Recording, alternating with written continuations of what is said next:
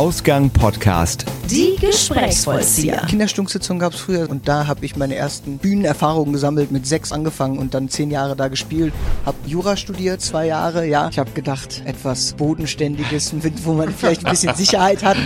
Das finde ich ist auch eine Kunst für sich, deutsche Sprache schön singbar zu machen. Aber es ist halt meine Muttersprache und ich kann in keiner anderen Sprache so gut mich ausdrücken wie im Deutschen.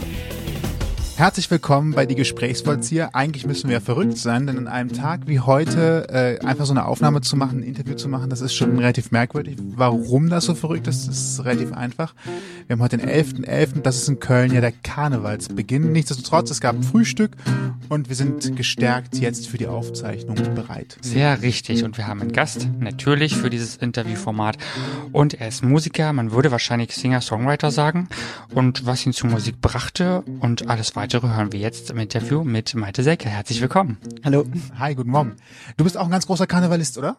Ganz groß, ganz groß. Nee, in den letzten Jahren ist es ein bisschen abgeflaut bei mir, aber ich bin tatsächlich, ähm, früher habe ich, es gibt so ein Kinderstunksitzung gab es früher, so ein mhm. Ableger von der Stunksitzung und da habe ich meine ersten ähm, Bühnenerfahrungen gesammelt, mit sechs oder so angefangen und dann zehn Jahre da gespielt und da, ich war früher ganz viel da äh, unterwegs im Karneval und den Straßenkarneval jetzt lasse ich ein bisschen aus. ein, ein richtig kölsche Jung, kann man ja, ja sagen. Bist du hier geboren? Ja. Fantastisch. Ja, und äh, wenn ich dann schon höre, Kinderstunksitzung und so weiter, das heißt, du hast da die Tradition mit drin. Äh, ist jetzt der 11.11. .11. einfach nur ein bisschen zurückgefahrener und es geht im äh, Februar, März, wenn die große Karnevalszeit kommt, dafür umso lauter umher. Das wäre so meine, meine, ist so meine Variante. Oder hast du wirklich gesagt, so jetzt hab die letzten Jahre genug gehabt, jetzt ist erstmal Ruhe. Genau, also ich habe tatsächlich, wenn man in Köln geboren ist, hat man dann irgendwie äh, irgendwann vielleicht auch ein bisschen genug, vielleicht kommt das ja auch wieder. Ähm, Gerade habe ich auf jeden Fall genug Karneval noch äh, in mir drin, dass ich jetzt gar nicht so aktiv äh, mich äh, ins Getümmel stürzen muss. das das äh, ist, glaube ich, für den einen oder anderen von außen ungewöhnlich, vor allem wenn man merkt, wie viel äh, inzwischen Karnevalstourismus herrscht, wie Leute ja. von, von außen hier reinkommen. Ähm, das heißt, wir können schon mal ausschließen, dass du irgendwas mit Musik zu tun hast und Karneval, zumindest nicht direkt. Ja, früher, also wir haben dann auch unsere viel Musik ja selber gemacht für die äh, Kinderstunksitzung auch und da ähm, hat man dann doch auch den ein oder anderen Karnevalssong selbst geschrieben. Das haben wir schon früher. Aber jetzt aktiv gerade schreibe ich jetzt keine Karnevalssongs, nein. Was sind deine heutige Bühnenerfahrung? Du hast gerade eben gesagt, dass du da schon relativ früh Bühnenerfahrung gesammelt hast. Bist du denn heute dafür auch immer noch viel auf der Bühne unterwegs? Ähm, momentan nur musikalisch, aber ich habe die ersten Bühnenerfahrungen tatsächlich im Schauspiel eher gesammelt, habe da lange bei der Kinderstundensitzung, wie gesagt, gespielt und äh, dann in verschiedenen Theatergruppen und wollte das auch damals studieren. Dann ich war dann auch äh, ein Jahr lang beim am, hier am Schauspielhaus Köln in dieser Jugendtruppe. Das war auch eine sehr intensive Zeit, weil da ist es tatsächlich so, dass man dann jeden Tag von vier bis abends probt, gerade wenn man in diese äh, intensive Probezeit geht. Und dann hat man dann auch da am Ende fast jedes Wochenende dann Vorstellungen. Also es war eine sehr intensive Zeit, die kam dann so gegen Ende meiner Schulzeit und ähm, da habe ich die Bühne lieben gelernt und gemerkt, dass ich auch da hingehöre auf eine gewisse Art und Weise. ja. Wie bist du dann zur Musik gekommen? Also ich meine, so eine Gitarre umschnallen, das ist ja etwas, was man auch aus dem Kirchenkreis erkennt. Und dann können es die einen halt sonntags besser und die anderen weniger gut. Und irgendwann kommt da doch so der Punkt, wo man sagt, naja, das ist doch etwas, was ich professioneller machen möchte. Und das äh, verlässt jetzt gerade so ein bisschen den Grad von im Studentenbund abends noch mal kurz äh, zum, zur Freude der Nachbarn mit den dünnen Wänden kurz ein bisschen Gitarre spielen und singen. Wo war der Punkt, wo du gesagt hast, so das möchte ich jetzt tatsächlich professionalisieren? Das war ein Punkt, wo ich mit meinem ja damaligen Alltag irgendwie dann doch auch sehr unzufrieden war. Hab Jura studiert tatsächlich oh, zwei zwei Jahre. Ja, ich habe gedacht etwas bodenständiges, wo man vielleicht ein bisschen Sicherheit hat. und ähm, bodenständig, ja, den einen oder anderen, der auch sagen wird, hm. ja gut, aber halt eben ein relativ äh, gesicherte, sage ich jetzt mal so Jobaussichten. Das war da der Beweggrund und habe aber gemerkt, dass ich tatsächlich meiner kreativen Ader irgendwie doch nachgeben muss. Und dann habe ich, ich glaube, das war 2014, äh, beschlossen einfach, gut, du versuchst jetzt irgendwie aktiv Fuß zu fassen mit deiner Musik oder beziehungsweise überhaupt mit Musik. Und äh, habe dann Praktika gemacht in verschiedenen Labels oder beziehungsweise eher Studios und äh, habe mich viel hier auf Jam Sessions rumgetrieben in Köln, um auch so einen Anschluss an Musiker zu finden und habe ja meine Kollegen, meine Bandkollegen gefunden, habe äh, einen Job im Studio gefunden und ja, so hat es angefangen, ja ist ja auch nicht der erste Jurist, der tatsächlich eine große äh, Musikkarriere äh, hinlegt. Von einem habe ich jetzt erst gehört, weil er gerade ein neues Album rausgebracht hat. Ich glaube, eigentlich ist es doof jetzt für jemanden Werbung zu machen, den wir ja eigentlich gar nicht besprechen wollen. Aber ich glaube, der, der gute Mann aus Bochum, ähm, wäre jemand, der da sicherlich auch als Vorbild großes großes Vorbild. Ja. Tatsächlich? Ja, also er ist wahrscheinlich. Äh, Herbert Grönemeyer ist eigentlich Rechtsanwalt und äh, ist dann in die Musik gegangen. Und okay. äh, die Geschichte, die ich früher mal gehört habe, ist, dass er bei den Labels, äh, ähm, kommen wir sicher gleich nochmal auf das Thema Labels zurück, aber äh, dass er früher bei den Labels tatsächlich der harte Verhandler war, wenn es um die Plattenverträge ja. ging, weil er ja auch wusste, wie weit kann ich gehen und wie kann ich da noch was noch was raushandeln. Das finde ich eigentlich sehr äh, interessant, dass dann ein Künstler quasi mal für sich auf relativ fundierte Kenntnisse zurückgreifen kann, um dann für sich das Beste rauszuholen, weil ich glaube, dass man äh, hinter die feindlichen Linien gucken. genau und auch zu wissen, was die eigentlich wollen und was eigentlich seine Möglichkeiten wären zu sagen. Moment mal, ihr wollt hier gerade von mir das und das. Ich finde, also rein juristisch heißt das das und das und das trete ich euch ab.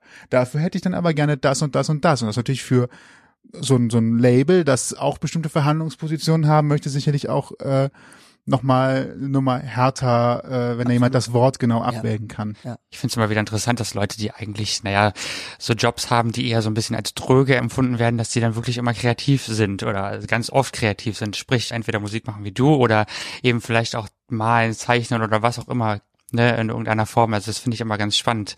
Kann ich irgendwie gut nachvollziehen. Wo wir gerade bei Herbert Grönemeyer sind, der singt ja Deutsch. Du singst auch Deutsch. Hat es einen besonderen Grund, dass du nicht Englisch gewählt hast, meinetwegen, oder eine andere Sprache? Unter anderem zum Beispiel Herbert Grönemeyer oder Clouseau ja. oder äh, Peter Fox mhm. ähm, sind Gründe dafür auf jeden Fall. Ich habe mit Englisch angefangen. Mhm. Glaube ich, haben fast alle würde ich jetzt mal so behaupten, die meisten wahrscheinlich, weil es auf jeden Fall so ist, dass es leichter zu singen ist, so ne, aufgrund dieser ganzen Vokale, die wie die gesetzt sind, die ganze Sprache kommt irgendwie so ein bisschen flüssiger von den Lippen und hat einfach weniger diese expressiven Laute, die es so abgehackt machen im Deutschen. Und ähm, da das finde ich ist auch eine Kunst für sich, deutsche Sprache schön singbar zu machen. Oh ja. Ja, aber es ist halt meine Muttersprache und ich kann in keiner anderen Sprache so gut äh, mich ausdrücken wie im Deutschen und ähm, ist ja auch die Sprache von Schiller und Goethe. Warum sollte man nicht versuchen, da äh, das ist halt eben irgendwie Texte zu schreiben? Wie schafft man es in ne? fünf Minuten einem Interview alle großen äh, Künstler, die Peter Fox, Herbert Grönemeyer, Schöte, Schiller, Goethe, alle da. Nun, wir haben hier im äh, Podcast ja auch einen Kulturauftrag, nicht wahr? Natürlich. Ja. So sieht's aus. Wir haben hier festen unsere Produktions Das kann man dann durchaus auch mal transportieren irgendwie. Aber natürlich, ja. ja also bei Grönemeyer ist es einfach bei mir so, das Album bleibt alles anders mhm. ist äh, für mich echt so ein Meilenstein gewesen, äh, weil da Texte drauf sind. Was ich liebe an deutschen Texten ist, dass ähm, wenn du zum einen direkt das Lied fassen kannst, das finde ich gut, aber äh, ich mag eigentlich nicht Texte, die dem Zuhörer so anmaßend gegenübertreten und versuchen mit dem Vorschlaghammer das Thema so in den Schädel reinzuhauen. Also ich liebe das, wenn du einen Text zehnmal hören kannst oder auch lesen kannst und dann irgendwann vielleicht noch mal eine andere Seite entdeckst oder dann überhaupt das erste Mal so richtig damit was verbindest. Und ich liebe so Texte, die du zwar beim ersten Mal hören direkt magst, aber wo du auch ein bisschen Zeit manchmal für brauchst, um die so wirklich ganz zu verstehen und zu fassen. Interessant, dass du das sagst, weil Herbert Grönemeyer hat in einem Interview äh, Aspekte im ZDF ähm, tatsächlich gesagt. ja, ich habe es äh, Freitagabend noch gesehen. Das Aspekte, ja, war. Ja, ja, Aspekte. Hast du doch gerade gesagt, oder? Ja, Zitatrecht. Okay. Hat er gesagt, dass tatsächlich auch bleibt alles anders. Ich hoffe, ich vertue mich jetzt nicht, aber tatsächlich bleibt alles anders. Das Album war, äh, wo er für sich so ähm, den Dreh gefunden hatte oder wo er auch am meisten ja. ähm, sich gefunden hat, so als als Richtung ähm, interessanterweise. Ich finde es auch auch der Titelsong bleibt alles anders ist mein absoluter Lieblingssong von ihm, weil da sind einfach so Zeilen drin, wo du, ja, kriege ich jetzt eine Gänsehaut, wenn ich dran denke. Also so, ja, genau. Interessanterweise fand ich das auch damals, als ich das erste Mal gehört habe, so den größten Widerspruch alleine schon vom Titel her. Bleibt alles anders. Also es, es sagt Ja. sich so locker daher Ja. und eigentlich erzeugt es ja erstmal so ein kleines Paradoxum, weil Ja. äh, entweder ist alles anders oder es bleibt wie es ist äh, und bleibt alles anders ist halt äh, auf der anderen Seite dann aber doch wieder schön, weil es heißt, es bleibt halt in Bewegung, also es gibt keinen Ja, dieser es gibt keinen Fluss so, ne? Genau, richtig. Ja. Es gibt eigentlich gar keinen jetzt. Alles verändert sich, die Frage ist nur in welchem Tempo. Ah, Jetzt Wow. wow. philosophisch. Pathos. Ähm, bevor wir hier komplett abdriften, ich finde Genau. gerade, es ist äh, ein, ein, ein Novum übrigens äh, bei uns. Das finde ich gerade eigentlich eine ganz schöne Stelle, wo wir so tief äh, im Thema Musik und Text drin sind. Finde ich tatsächlich jetzt eine, einen schönen Moment, äh, und jetzt Thema Novum nochmal aufzugreifen. Mhm. Ähm, du würdest tatsächlich etwas, äh, etwas präsentieren, singen, vorstellen. Also Ja. äh, das heißt, wir würden uns gerne mal was äh, von dir anhören. Und äh, weil es so schön ist, es ist unplugged im einfachsten Sinne. Das Einzige, was hier noch technisch dazwischen stehend, sind äh, das Mikrofon, das Aufnahmegerät. Ein Wohnzimmerkonzert sozusagen. Voll gut. Was würden wir von dir hören? Was können wir jetzt von dir hören? Ja, ich, ich finde, wir könnten jetzt bei diesem schönen, doch auch noch sonnigen äh, Sonntag, Mhm. könnten wir eine ein bisschen nostalgisch zurück in den Sommer blicken Oh ja. und so einen Tag am See anhören. Das klingt ja gut. Oh, das klingt sehr schön. Ja. Dann freue Cool. ich mich.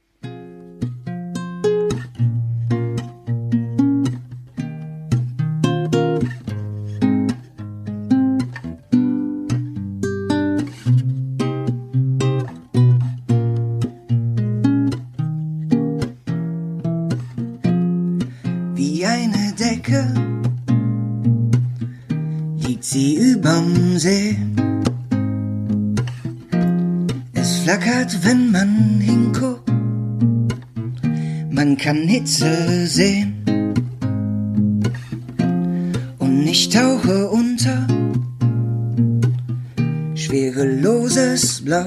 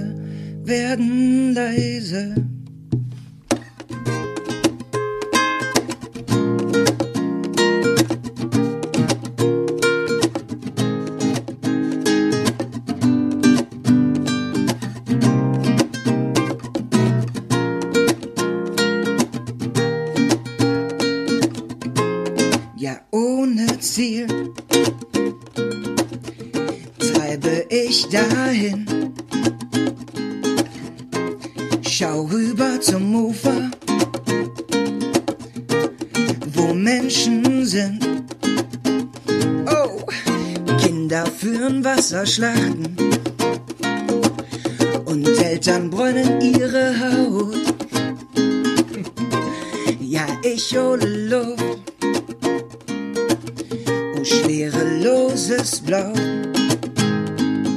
Und ich drehe mich um mich und tauche auf,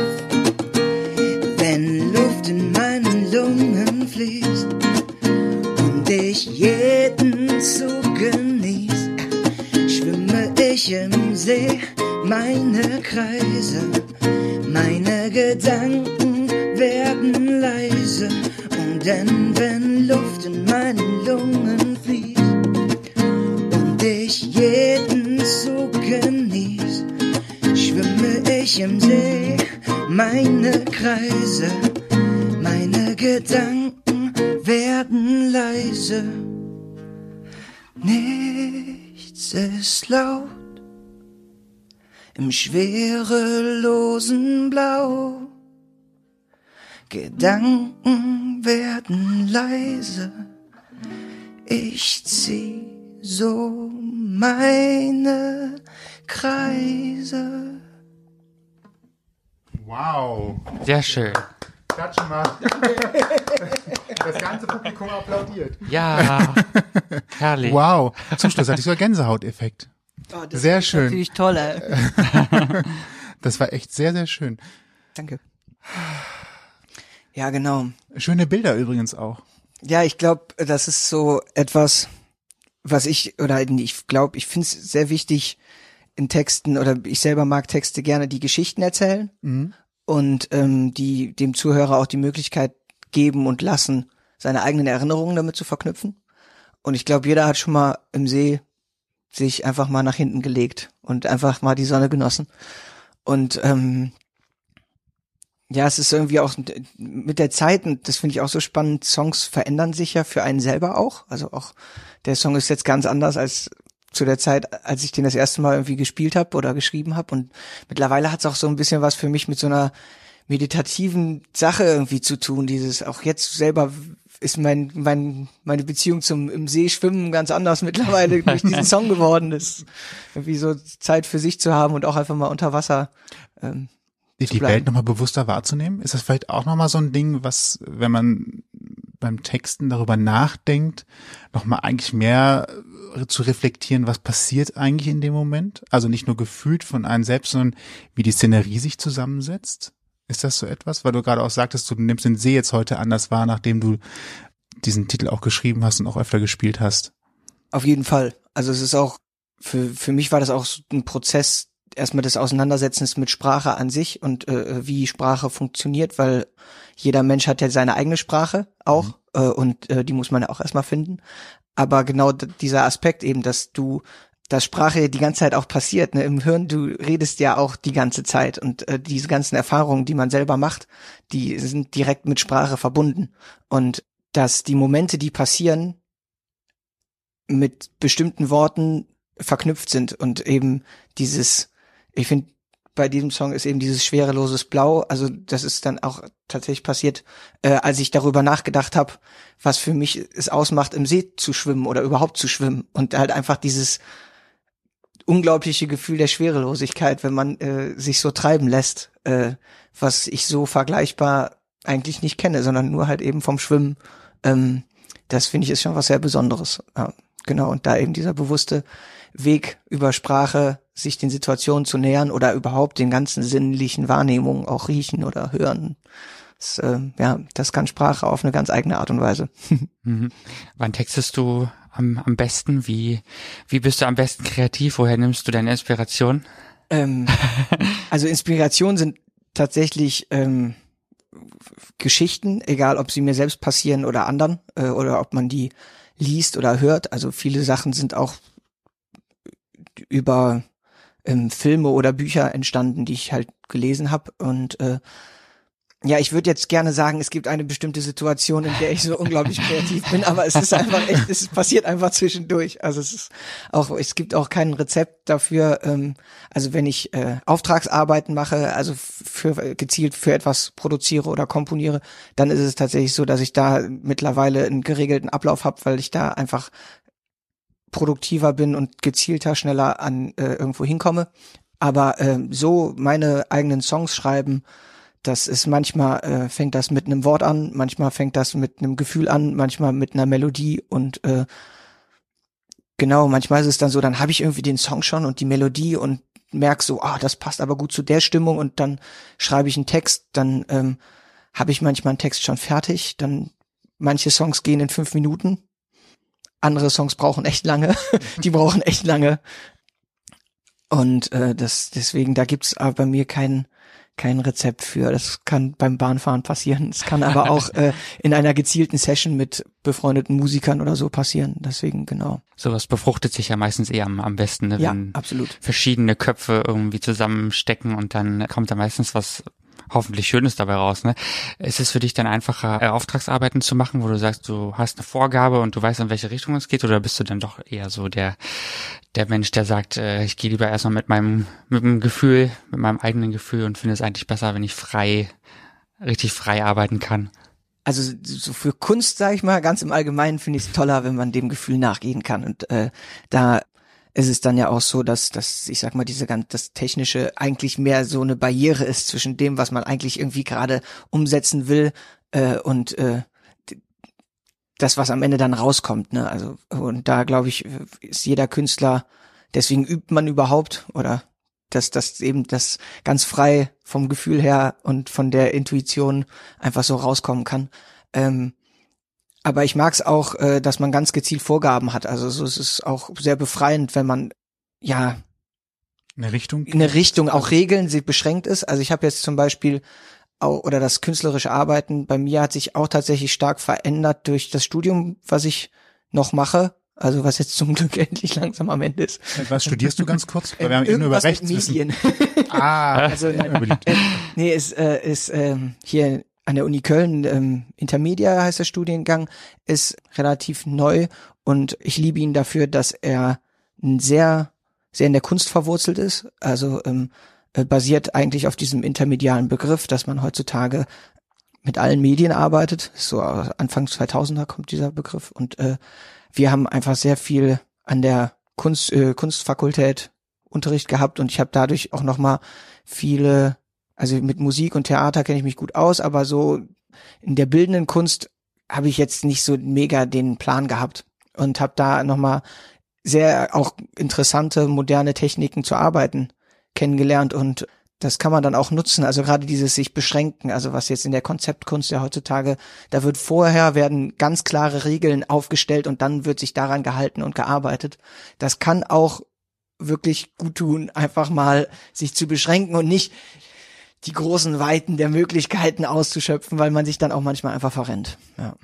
Und was passiert, wenn man jetzt sich sehr, sehr viel Mühe gegeben hat mit einer Arbeit, die man machen muss oder ne, zumindest soll vom Auftrag her und das gefällt demjenigen nicht? Ähm, das passiert eigentlich immer. Also es ist so, also äh, es ist selten so, dass dann tatsächlich der erste Vorschlag ja genommen wird.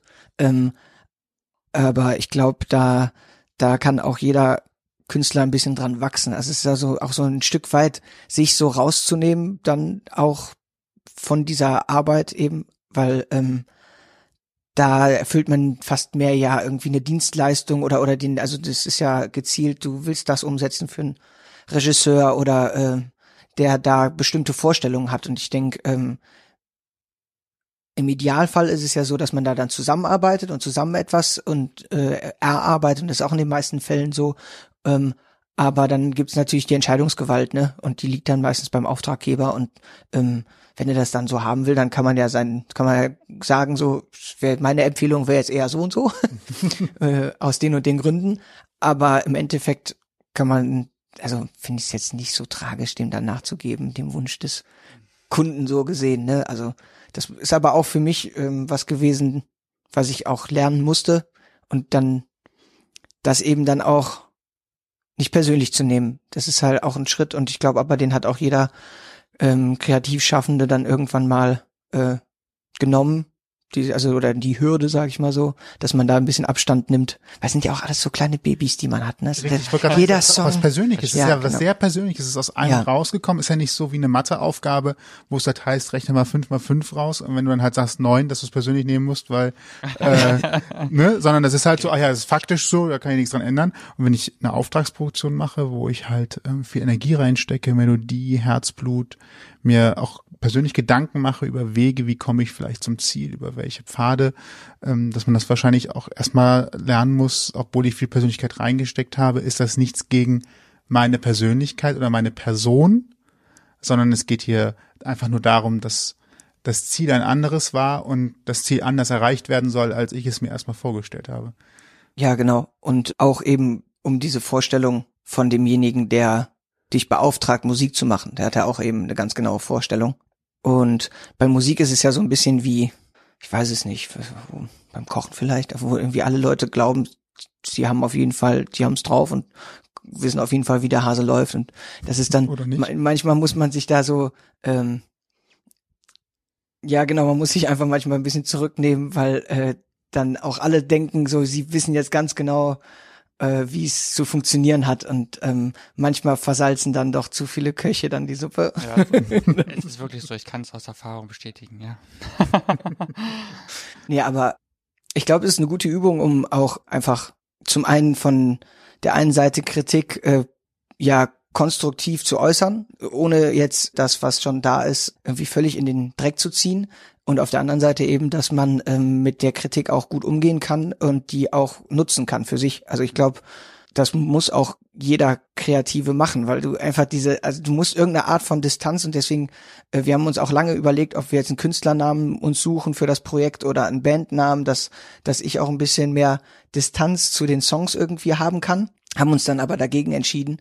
Aber das ist, genau, das ist jetzt nicht mein, mein persönlicher Moment ist, wenn ich über den Liebessong gerade singe und wie auch ich vorhin schon gesagt habe, das entwickelt sich auch alles weiter. Also ähm, das ist auch nicht immer derselbe Moment und das ist ja, das ist ja das Spannende bei dieser Kunst, dieses Abrufen von den Gegebenheiten, die da sind, aber es ist trotzdem nie derselbe Song, egal wenn man ihn spielt, also egal wo man ihn spielt, ist es nie derselbe.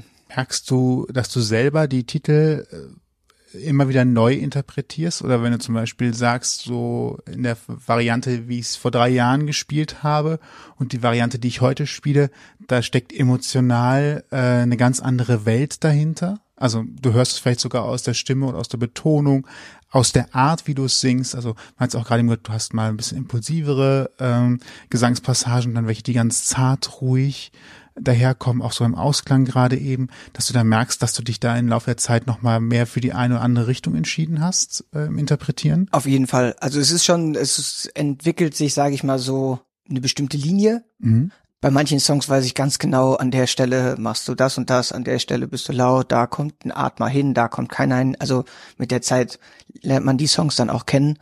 Und ähm, ich habe auch zum Beispiel, weil ich singen einfach lernen musste, weil es einfach jetzt nicht so natürlich, also manche Menschen, die stellen sich ja irgendwo hin und singen und da finde ich immer, muss ich sagen, ein bisschen eifersüchtig manchmal.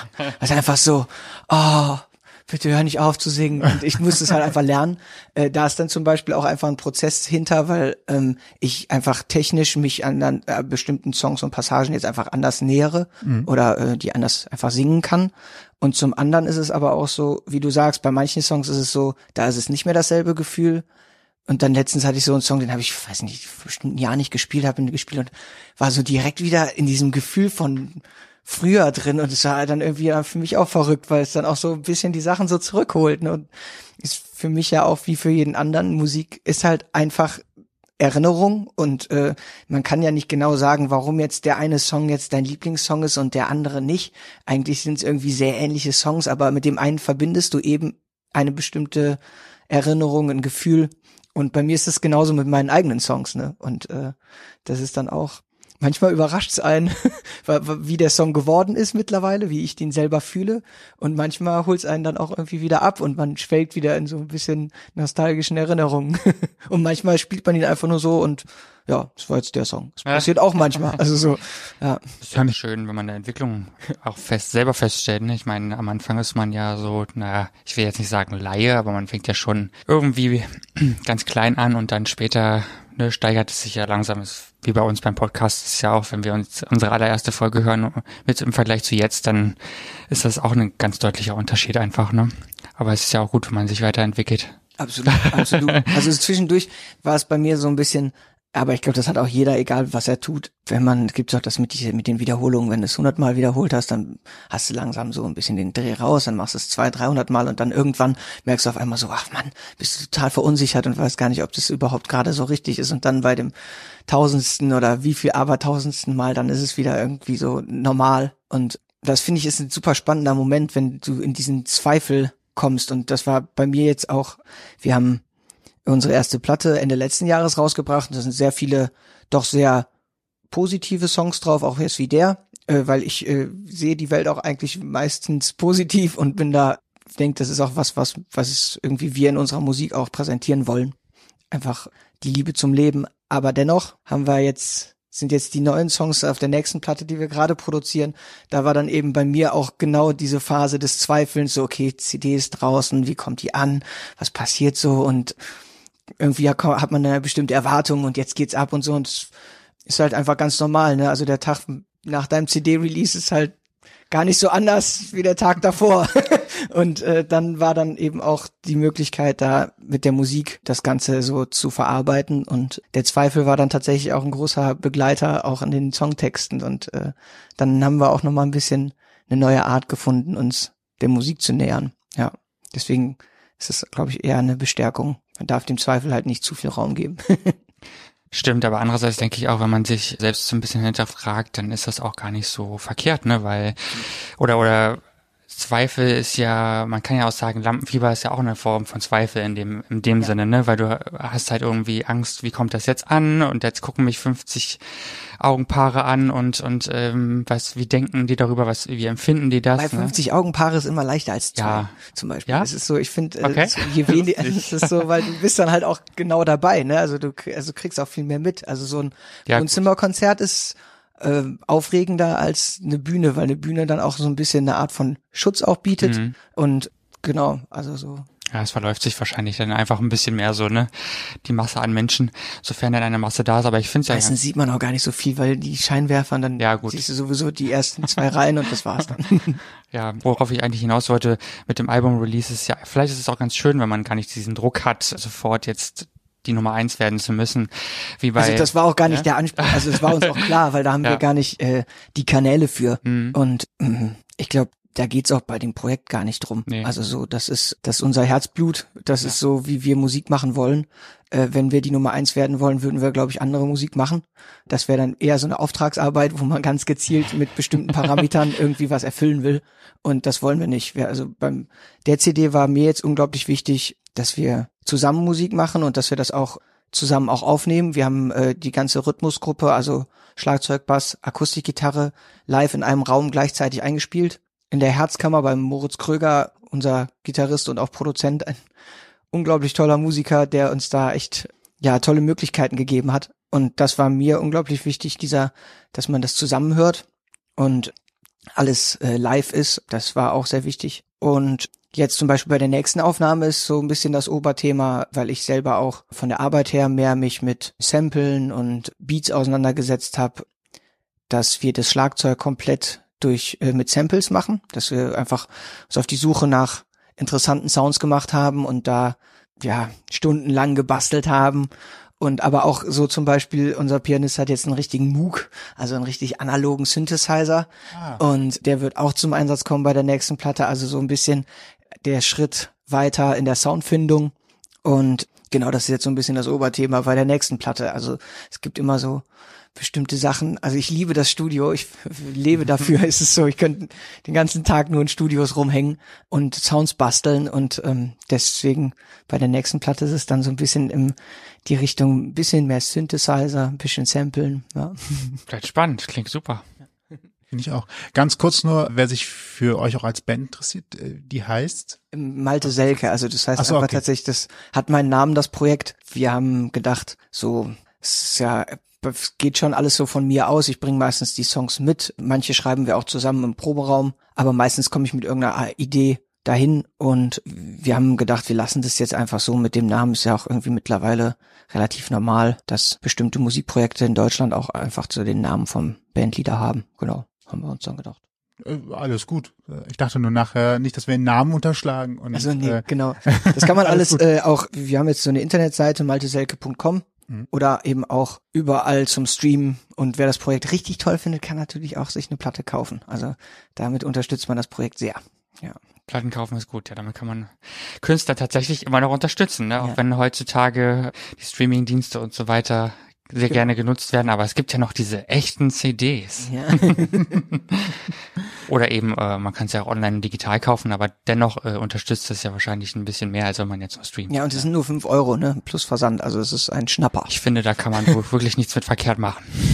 Genau, und es ist bald wieder Weihnachten, habe ich gehört. Stimmt. Oder äh, Geburtstage oder, oder, oder. Es lohnt sich übrigens tatsächlich, wenn man mal äh, so immer wieder auf Geburtstage eingeladen wird, Geschenke auf Vorrat im Schrank liegen zu haben, wo ich feststelle, oder. Geschenkideen. äh, denn manchmal kommt man ganz überraschend dazu, ach ja, stimmt, äh, Samstag Mist, ist ein morgen. Geburtstag, heute ist äh, Freitag, ich brauche noch schnell ein Geschenk. Also es ist gut, wenn man was im Kopf hat oder in der Hinterhand. Kenne ich, äh, habe ich schon mal gehört, dass es sowas gibt. Apropos nicht Geschenk, sondern komponieren. Ähm, wie bist du darauf gekommen zu komponieren? Weil, keine Ahnung, ich habe früher auch mal so ein, also ich habe eine Orgel gehabt, was sich ähnlich viel hielt wie ein Keyboard, also rein äh, synthetisch und habe natürlich auch ab und zu darauf rumgeklimpert. Das, was ich bis heute noch spielen kann, ist um uns alle Jahre wieder, aber das nur am Rande. Und das, das Problem ist halt, wenn ich jetzt einfach nur so drauf rumdrücke, dann kommen natürlich Töne raus, aber eine Melodie zu finden, eine Melodie zu finden, die nicht sich an etwas Bekanntes schon anlehnt oder nicht auf diese Pfade aus Versehen draufzukommen, gehört dann doch schon wieder zu den Kunststücken. Wie hast du gemerkt, dass du das kannst? Dass du nicht in irgendwelche Fallen reinläufst, eben wie zum Beispiel bekannte Melodien einfach äh, mit einfließen zu lassen oder ähnliches und dann auch zu erkennen, dass bestimmte Tonfolgen eine Melodie ergeben und nicht klingen wie Schranz.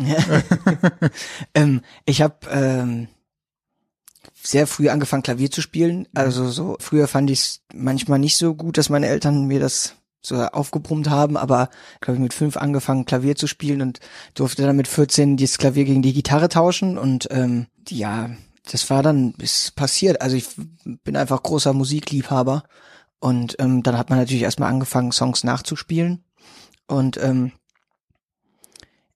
dann, ich glaube, jeder singt gerne und ich besonders und äh, dann trällert man Sachen und dann, ach ja, das ist doch cool und ja, und dann passiert das einfach so. Und zum, ich sag mal so, zum musikalischen Komponieren ohne Songs bin ich dann tatsächlich dadurch gekommen, dass ein Freund von mir früher auf dem Apple dieses Garage Band hatte mhm. und wir waren so, oh Wahnsinn, da kannst du ja Beats machen und waren total angetan und so hat das irgendwie angefangen und dann ist das so entstanden, ja. Und glaub, das ist einfach so eine intrinsische Sache in mir drin. Also zu den Melodien zum Beispiel glaube ich gar nicht, dass wir da drum rumkommen, Sachen, die es schon gibt, irgendwie auf eine gewisse Art und Weise zu benutzen, weil irgendwie ist ja kreativ sein auch nur was Bekanntes auf seine Art und Weise auszudrücken, ne? Und ich glaube in der Popmusik, es gibt ja, auf, es gibt irgendwie schon alle Melodien und Akkorde gibt's bestimmt schon irgendwo. Vielleicht hat man es aktiv jetzt nicht gehört, aber ich glaube, es ist echt diese Kombination aus der Melodie,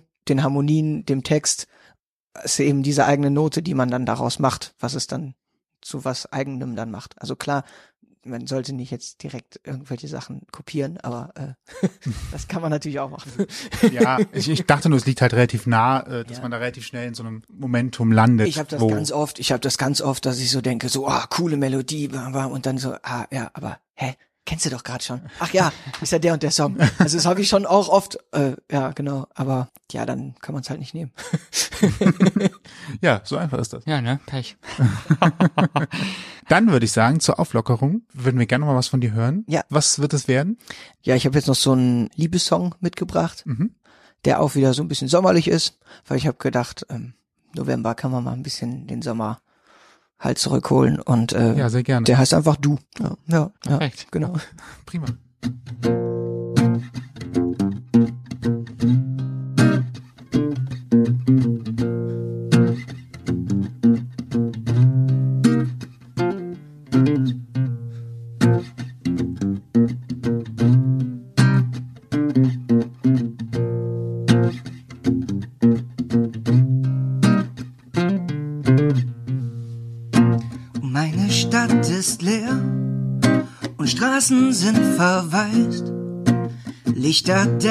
Laternen sind unnatürlich weiß.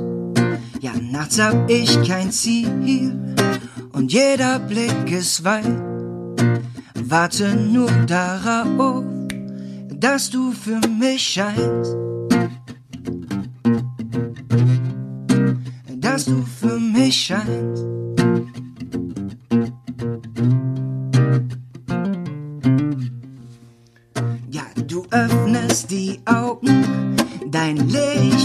Das Grau, vertreibst all die Schatten, der Horizont wird blau. Ja, deine Wärme streichelt über meine Haut und ich muss grinsen, wenn du mich anschaust. Du nimmst mir meine Einsamkeit, du lässt mich sein.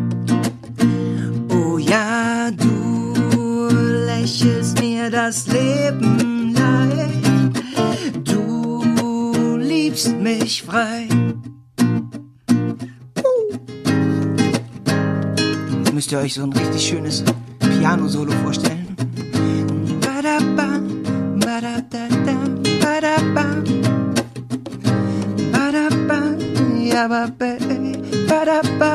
do do oh oh.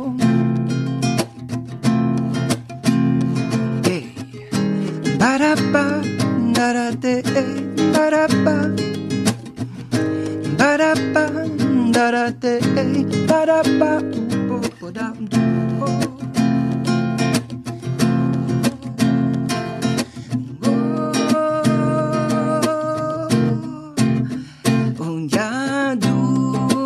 nimmst mir meine Einsamkeit.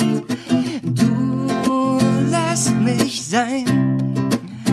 Oh ja, du lächelst mir das Leben leicht. Du liebst mich frei. Oh ja, du. Ja, du. Nicht sagen du, du, du, du, du, du, du, du, du. Lächelst mir das Leben leid.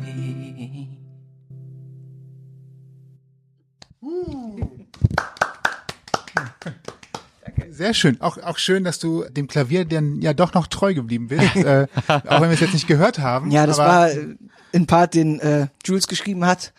Und der hat ja diese total tollen Harmonien äh, gesagt, ah, jetzt müssen wir da ein bisschen das machen, das machen. Und das ist eben das Tolle, wenn man dann seine Songs nicht nur selber macht, sondern die dann äh, mit anderen Leuten teilt und die Ideen von anderen Leuten damit einfließen. Das macht den Song eben auch. Ist auch wichtig für deine Eltern nochmal zu hören, dass es mit dem Klavier jetzt nicht ganz vergebens war äh, und du dann hinterher auf das barbarische Gitarrchen umgestiegen bist. Also die fanden das, glaube ich, alle ziemlich cool. Also die sind selber jetzt nicht wirklich, also die hören auch Klassik, aber die fanden das auch ganz cool, dass ich dann Gitarre gespielt habe. Also die waren auch immer sehr unterstützend, was die Musik angeht. Ja, Das ist gut. Das gibt ja auch noch äh, diese Geschichten oder diese Horrorstories immer von um Gottes Willen nur nichts Kreatives, nur nichts irgendwie sowas in der Richtung äh, verdienen. Mach, Nee, mach gar was nicht. Also, Brot ja. äh, und was Anständiges, ne? Juristerei zum Beispiel. nee, das war tatsächlich eher, glaube ich, der Spießer an mir, der damals das machen wollte. Und die haben sich eher gefreut, als ich dann gesagt habe, ich breche es ab. Da haben sie mir mehr auf die Schulter geklopft, als als, als ich es angefangen habe, glaube ich. Also Puh, das war auch krass. ja. Ja, äh, ich dachte, hatte nur gerade sofort die Assoziation, Moment mal, mit Klavier, da war doch gerade was. Äh, jetzt taucht es dann doch nochmal auf und es ist nicht ganz, es ist nicht ganz verloren gegangen. Nee, absolut nicht. Ich bin nur ähm, selber leider nicht mehr technisch so versiert, dass ich das jetzt äh, unbedingt live oder so spielen würde. Im Studio mache ich den schönen Trick, ich mache mir zwei Spuren auf und dann spiele ich erst die linke Hand ein und dann die rechte. Aber ähm, ähm, ich durfte vor, so weiß ich nicht, anderthalb Jahren oder so, ähm, genau den Jules oder äh, Julian Büsselberg äh, kennenlernen, großartiger Musiker und ähm, der ist jetzt auch Teil der Band und äh, komponiert auch viel mit, schreibt viel mit. Ist eine sehr treibende Kraft in dem Projekt, genau. Und ähm, der übernimmt ab jetzt immer die Tasten. Neben äh, dem äh, kreativen Prozess, den es natürlich auch beim Musikmachen gibt, gibt es ja auch manchmal so den Punkt, äh, an dem es dann losgeht mit, äh, ja, irgendwie würde man ja gerne die Musik auch vertreiben, nach vorne bringen und das Volk bringen. Äh, ich kenne die Geschichten von früher, wo man irgendwelche Tapes aufgenommen hat, also wirklich Kassetten in dem Sinne und diese Demo-Kassetten dann an irgendwelche Labels geschickt hat, in der Hoffnung, dass dann irgendjemand zurückruft und sagt, äh, ey, coole Nummer, lass uns doch mal treffen und gucken, was man daraus machen kann. Also Plattenvertrag ist das Stichwort eigentlich letztendlich. Und ähm, ich nehme an, Tapes schickt man heute nicht mehr durch die Gegend, sonst werden wahrscheinlich eher MP3-Dateien sein, Ja. die per E-Mail irgendwo hingehen. Der Prozess danach ist wahrscheinlich immer noch das gleiche. Man hofft darauf, dass irgendjemand sich zurückmeldet oder Hallo sagt oder ähnliches. Ähm, wie ist das bei euch gelaufen, beziehungsweise wie ist das bei euch? Seid ihr bei einem Label und wenn ja, äh, wie, ist, wie seid ihr daran gekommen? Wie war der Prozess dahin? Also wir sind direkt so nicht bei einem Label. Ähm, äh, wir haben jetzt die CD über ein Label veröffentlicht, aber wir haben praktisch die Rechte behalten und äh, das Label hat uns Labelcode und eine bestimmte Dienstleistung des Veröffentlichens halt eben äh, zur Verfügung gestellt. Aber so direkt sind wir nicht beim Label, weil wir auch eigentlich gar keine Lust haben, uns von jemandem sagen zu lassen, äh, was wir zu tun haben, weil das Projekt, wie gesagt, echt einfach unser äh, Herzensprojekt ist und wir die Musik machen wollen, die wir halt machen wollen. Und ich, ja, im Moment geht's halt darum, ähm, genau zum einen spielen, spielen, spielen und so tolle Podcasts wie das zum Beispiel wahrzunehmen. Und ja, natürlich äh, machen wir auch diese Social Media Nummer. Und jetzt gerade es ist auch so, dass ich so ein bisschen die visuelle Seite des Projekts ein bisschen mehr in Angriff nehme. Also mein absoluter Traum ist es, ich weiß nicht, ob es bei dem Projekt jetzt schon funktioniert, aber vielleicht ja tatsächlich, dass man das, ich weiß nicht, ob ihr den Daft Punk Film kennt. Der war zu dem Album, wo One More Time drauf ist. Das ist ein kompletter Spielfilm und du kannst halt das Album hören und währenddessen guckst du diesen Film und es ist echt, also wenn man mal die Muße und die Zeit hat und Daft Punk mag, dann kann man sich das auf jeden Fall angucken, weil es ist einfach, das ist einfach scheiße Kunst, es ist einfach großartig. Es ist so, das ist halt auch mein Traum, dass man eine visuelle Ebene zu der auditiven hat, weil ich glaube, oder früher habe ich immer gedacht, ich mache nur Musik, aber es ist ja nicht so, es beschränkt sich nicht darauf. Und ich glaube, das kann jeder, der irgendwie irgendwas Kreatives schafft, auch nachvollziehen. Das ist halt eigentlich nur ein anderes Medium, es ist eine andere Art und Weise, sich auszudrücken. Und ähm, je mehr ich jetzt auch Film und die anderen Künste kennenlerne, desto mehr möchte ich da auch irgendwie unsere Musik ja einfließen lassen. Ja, genau. Mm, noch, noch mal ganz kurz zum, zum Vertrieb. Äh, das heißt, man kann eure CD kaufen. Genau. Kann die MP3s auch kaufen, äh, nehme ich Genau, an. Auf Amazon, glaube ich, kann man das, äh, also auf jeden Fall kann man das da runterladen.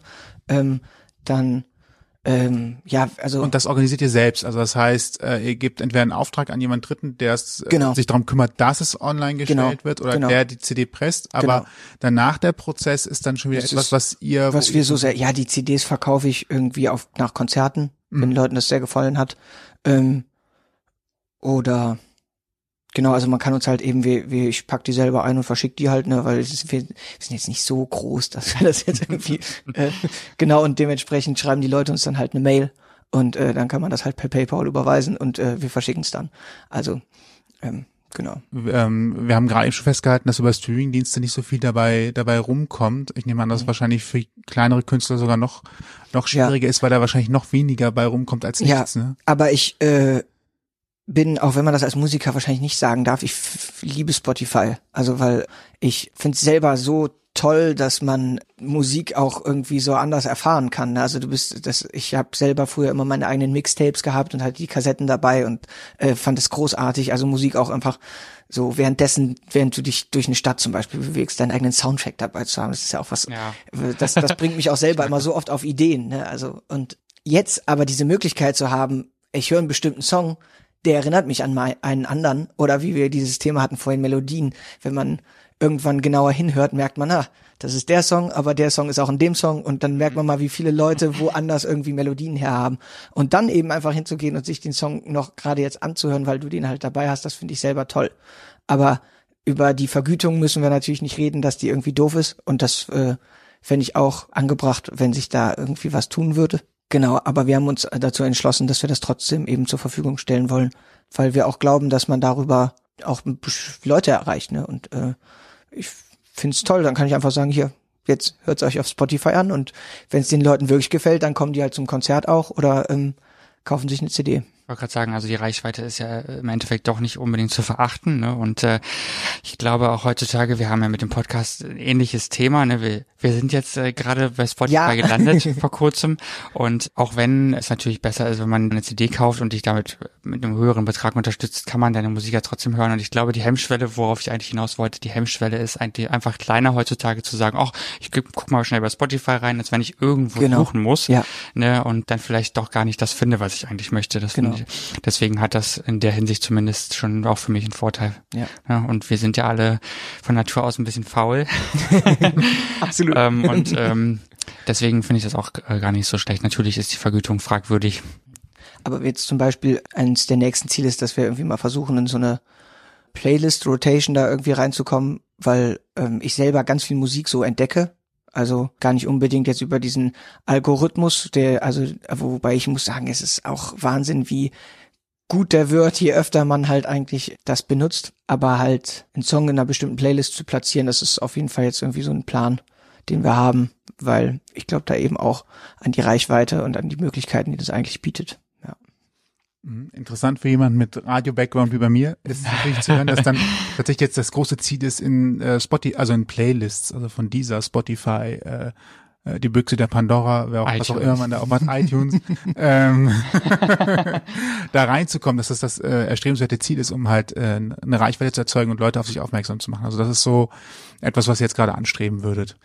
Ja, Weißt- schon. Also so jetzt gar auch gar nicht äh, irgendwie mit dem Hintergedanken, damit jetzt irgendwie einen bestimmten Betrag zu erzeugen, weil es halt eben so vergütet wird, wie es vergütet Nö, wird. ich glaube, es geht um Anerkennung, also Reichweite ist ja auch Anerkennung der, der eigenen Arbeit. Ja. Also ich meine, wenn man jetzt sagt, das äh, ist jetzt nicht euer Haupterwerb äh, mit hoher Wahrscheinlichkeit, ähm, dann ist ja Reichweite und von vielen gehört zu werden und auch gerne gehört zu werden sicherlich auch ein, ein Ziel, was man haben kann. Ja, und das absolut. kann so eine so eine Playlist Featuring natürlich. Und es hat auch jetzt bringen. dadurch, dass wir jetzt ähm, das erste Mal äh, wirklich veröffentlicht haben, also vorher hatte ich auch irgendwie so ein paar, paar Songs irgendwie mal bei Soundcloud oder so, aber halt jetzt wirklich ähm, die CD produziert haben, die EP uns dafür Zeit genommen haben, da ähm, richtig im Studio waren und ich auch selber mich mit diesem Aufnahmeprozess einfach anders auseinandergesetzt habe ähm, und da jetzt auch endlich ein Produkt, sage ich mal so, haben, wo, wo ich selber hinterstehen kann und das selber ernst nehmen kann und es nicht nur so, ach, man hat jetzt mal zu Hause irgendwie den Laptop angemacht und was aufgenommen. ähm, und da ja auch irgendwie so ein Feedback für zu bekommen für die Aufnahme und dass man's, äh, äh, das ist eigentlich eine der tollsten Sachen. Auch das äh, jetzt, ähm, ich habe mich vorher ein bisschen gescheut vor den sozialen Netzwerken, sag ich mal so. Und äh, aber jetzt über Instagram zum Beispiel funktioniert es gerade ganz gut, auch seitdem die Streams eben online sind und die Leute dann eben auch direkt hören können, was wie die Musik sich anhört. Und da dann auch irgendwie in Interaktion zu treten, ist schön und zu hören, was die Leute damit verbinden mit der Musik und ähm, genau, das Ja, und urplötzlich findet man sich in einem Podcast wieder. einfach so. Nur durch Instagram. Krass. Mega krass. Ja, total. Ihr macht Konzerte, das haben wir gerade schon gehört. Es gibt ja auch so Singer-Songwriter-Contests, Band-Contests Ja. und so weiter. Macht ihr dann sowas auch, nimmt dann sowas auch teil? Seid ihr auch dabei? Oder ist das für euch eher keine Bühne? Das sollte ich wahrscheinlich auch mal in Angriff nehmen. Aber ich muss, ich muss sagen, ich bin ähm, ähm, noch bin ich ein relativ fauler Booker. Also so ich äh, nehme die Konzerte an gerne, die so kommen und äh, äh, wenn es sich dann lohnt, sage ich mal so, auch in dem Sinne, weil wir können jetzt auch an dem Punkt, wo wir sind, nicht mehr umsonst welche Konzerte spielen. Aber äh, ich sag mal so, wenn die auch einen bestimmten eine Reichweite haben oder ein Prestige, dann äh, wägt man das natürlich gegeneinander ab. Genau, aber ähm, so Contests haben wir tatsächlich jetzt noch keinen mitgemacht. Also ist jetzt einfach ganz normal Konzerte, also dann auch so von Singer-Songwriter-Abenden, wo ich dann alleine mit der Gitarre auftrete, wie hier praktisch, auch mitsingt. Das ist, eine sehr, sehr große Bereicherung, noch ein, eine weibliche Stimmfarbe dabei zu haben, ist einfach toll. Oder eben dann in ganzer Band, so mit richtig Schlagzeug und so mit Wumms. Das machen wir auch. Wie viel Feedback kriegt ihr denn eigentlich hinsichtlich dessen, oh, ich habe dich gerade zufällig entdeckt, habe gerade ein Lied von dir gehört und jetzt habe ich mir mehr angehört, wollte einfach mal sagen, dass ich das gut finde. Ne, Ich habe zum Beispiel beim Podcast das Gefühl, also natürlich hören uns Leute, klar, aber wir bekommen gar nicht viel Rückmeldung tatsächlich dazu. gemischt. Also es gibt irgendwie, es gibt manchmal Phasen, da, da kommentieren mehrere Leute irgendwie auch dann so Posts oder so äh, oder schreiben dann auch einfach da äh, über irgendwelche Messenger-Funktionen und das kann man jetzt gar nicht so sagen. Also es ist jetzt irgendwie nicht irgendwie so und so viele pro Woche oder so. Also genau, das äh, ich weiß auch manchmal gar nicht, wovon das abhängt.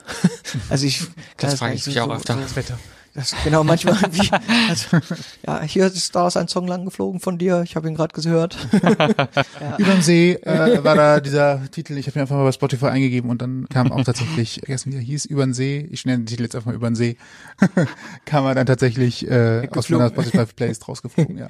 Ja, ähm, es ist tatsächlich so genau Spotify und YouTube, glaube ich, da hören die meisten Leute, das ist dann so. Und was, was uns unglaublich freut, ist, dass, dass, dass das Projekt auch so aufgefasst wird, wie wir es so ein bisschen auch einfach angehen, dass wir einfach die Musik machen, die uns am Herzen liegt und äh, dass man das anscheinend auch hört und dass da Menschen eben auch mit diesen Geschichten, die wir versuchen zu erzählen, auch eben ihre eigenen Geschichten verknüpfen können.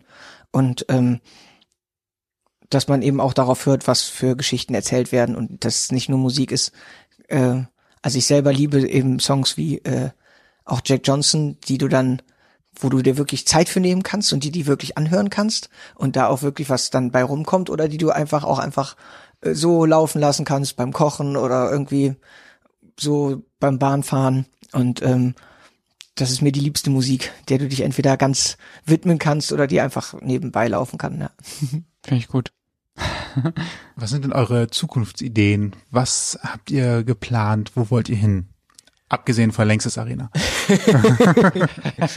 genau, also gerade nehmen wir äh, die nächste Platte auf, die wahrscheinlich Risse heißen wird, die sich genau jetzt auf der so wo, wo, wo ich mich auch selber viel mit geben die richtigen Sounds finden Samples suchen also wir haben irgendwie auch mal so ich habe mal so eine Schuhbox genommen und Nägel und Münzen reingetan und diese von einer Seite zur anderen um so eine so eine Art so Regen kennt ihr diese Regenmacher Dinger und äh, dann halt eben so eine eigene Regenmachgeräusch zu erzeugen und das dann eben umgedreht, um diesen Snare, Reverse Snare Effekt zum Beispiel zu generieren, also dass man selber so seinen Sound sucht, weil ähm, die neuen Songs auch sich so ein bisschen mit den Abgründen ja des des Unterbewusstseins so auseinandersetzen. Ähm, und auch eben dieser Risse-Song selber, der dann sich so ein bisschen damit beschäftigt, dass man so sein altes Leben anguckt wie in der Form von einem Haus, durch das man sich bewegt, aber du siehst, dieses Haus ist total runtergekommen und du siehst, es wird halt einstürzen. Das ist dir alles schon bewusst, aber trotzdem bewegst du dich noch in diesem Haus halt. Und da passt dann eben jetzt nicht das super freundliche, yeah, lockere Percussion-Ding von Jack Johnson zu, sondern da ist es dann eben schön, wenn man da so ein bisschen im gehaltvollere, düstere, so ein bisschen, da passiert was in der Ecke und da an der und äh, da haben, habe ich oder haben wir uns alle eben jetzt sehr viel Mühe gegeben und jetzt kommt so langsam zu einem Ende. Die Vorproduktion ist durch und ich, das Ziel war, das Ende diesen Jahres rauszubringen. Es wird wahrscheinlich nicht eingehalten, aber genau, das ist jetzt so ein akutes Ziel und nächstes Jahr wollen wir auf jeden Fall ja mal Festivals in Angriff nehmen, weil wir auch glauben, dass das ein gutes, äh, eine gute Möglichkeit ist, um mehr Menschen zu treffen und äh, die Musik zu verbreiten, auch eben weil ich selber, wenn man eben auf Festivals geht, oft Bands hört, die man jetzt nicht so auf dem Schirm hatte, weil es ja eben genau das ist. Du kaufst dir nicht ein Ticket für eine Band, die du wahrscheinlich kennst, sondern du kaufst dir ein Ticket für ähm, sehr viel Musik. ja. Klingt nach einem großen Plan. Ja, ich finde auch. Wir Klingt bleiben dran. Gut. Ja, genau. Wir bleiben dran. Ähm, wenn man mehr äh, über euch herausfinden möchte, erlesen möchte, äh, wie kann man dich, wie kann man euch auffinden? Also äh, sehr komprimiert und alles gibt's auf malteselke.com. Ja, sonst genau, YouTube, Instagram, Facebook, ne? So die üblichen Verdächtigen. Und da gibt's dann auch einfach immer, wenn man Malte Selke sucht, wird man das Projekt finden. Genau. Wollte ich gerade fragen. Dann so viele Malte, Malte Selkes gibt's nicht. Die Lösung. Ja, genau. Zum Abschluss spielen wir noch ein kleines Spiel. Mein Wort, dein Wort. Geht relativ einfach wie immer. Wir sagen ein Wort oder vielleicht auch zwei, drei, je nachdem wie es ist. Und du sagst einfach darauf hin, was dir zu einfällt. Kann ein Wort sein, kann ein Satz sein, kann eine Geschichte sein, whatever, was auch immer dir okay. einfällt. Äh, also eigentlich relativ einfach ein Wortassoziationsspiel. Und ich habe cool. es tatsächlich nach langer Zeit mal wieder geschafft, es fehlerfrei zu sagen. Hey, ich bin, gut. Äh, bin fast glücklich. Darauf ein Applaus. Genau. Möchtest du anfangen, soll ich? Ich fange an. Gut, das erste Wort ist Love Song. Schwierig. Also, ich, Love Song finde ich ist ein spannendes Thema, weil ähm, ich ist nicht zu cheesy. Es darf nicht cheesy sein, es muss ehrlich sein. Mhm. Ja, ehrlich. Also ich liebe ehrliche Love Songs, aber wenn es zu cheesy ist, finde ich es doof. Ja.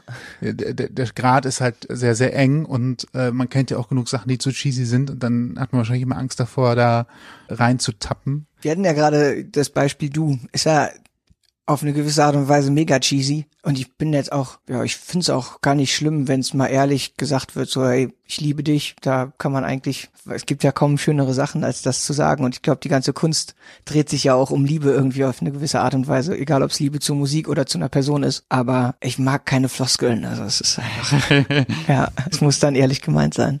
Das nächste ist äh, leeres Blatt. Möglichkeiten. Oh, schön. Ich habe jetzt gerade beim Komponieren und Texten gedacht, oh, man sitzt da stundenlang davor und kriegt nichts drauf. Möglichkeiten ist natürlich eine tolle Drehung. Das kam so schnell direkt. Ja, ich habe einen Song drüber geschrieben. ich hab, äh, den kann man sich anhören, Buchstaben. Ähm, äh, der hat zum Beispiel, fängt an mit äh, Buchstaben purzeln aus meinem Hirn, fallen auf Papier aus meiner Stirn. Und äh, das sind so diese, ich ist, also es gibt eigentlich wenig Sachen, ich krieg gerade selbst eine Gänsehaut. Also es ist so dieser Moment, wenn du ein leeres Blatt Papier hast und einen Stift und du hast all die Möglichkeiten der Welt. Also du kannst es leer lassen, du kannst was schreiben, du kannst was malen. Also deswegen äh, eine der besten Dinge, die es gibt. Ja. Schönes Bild. Finde ich auch. Ich mag auch gerade diesen. Äh, da gibt's gar nichts mehr zu, zu sagen ja. eigentlich. das nächste Wort wäre Karnevalsmuffel. Ach. Das lasse ich, glaube ich, einfach so stehen. das ist in Ordnung, das ist auch eine Aussage. Prima. Äh, Sage ich vielen, vielen Dank. Ja, sehr gerne. Schön, Immer dass du dir Zeit genommen hast. Es war ein tolles Interview. Ähm, drücken die Daumen für alles, was da kommen mag. Ähm, sagen natürlich auch nochmal, wer die Links jetzt gar nicht mitschreiben, mitschreiben konnte, den Namen vergessen hat, whatever, ausgangpodcast.de, dort gibt es einen Beitrag zu dieser Sendung und dort sind nochmal alle Links drin, alle Verlinkungen drin, damit man euch auffinden kann, äh, abonnieren kann und natürlich auch die CD kauft oder vielleicht auch die MP3s einfach kauft. Das macht weniger Aufwand wahrscheinlich auf eurer Seite und gibt trotzdem eine Unterstützung für das Projekt. Ähm, und äh, sagen vielen Dank, drücken die Daumen für die Zukunft und äh, wünschen euch da draußen einen schönen Abend, guten Morgen, gute Nacht, guten Tag. Genau, nicht verzagen, Shownotes fragen, sage ich nur, ne? Genau, richtig. Und ab sofort könnt ihr uns auch auf Spotify hören, wo wir nochmal beim Thema wären. Also hört rein und wenn ihr Bock habt, gebt uns Feedback. Ausgangpodcast.de ist eure Adresse und mail at ausgangpodcast.de ist eure Mailadresse, um uns Feedback zu geben. genau. Vielen Dank, Malte, das war sehr Bis schön. bald. Tschüss. Ciao. Ausgang Podcast, die Gesprächsvollzieher. Deine Interviewreihe mit Menschen, die spannende Geschichten erzählen. Mit deinen Gastgebern Sebastian und Toni. Kostenlos anhören auf www.ausgangpodcast.de. Folgt uns auf Instagram unter Ausgang Podcast.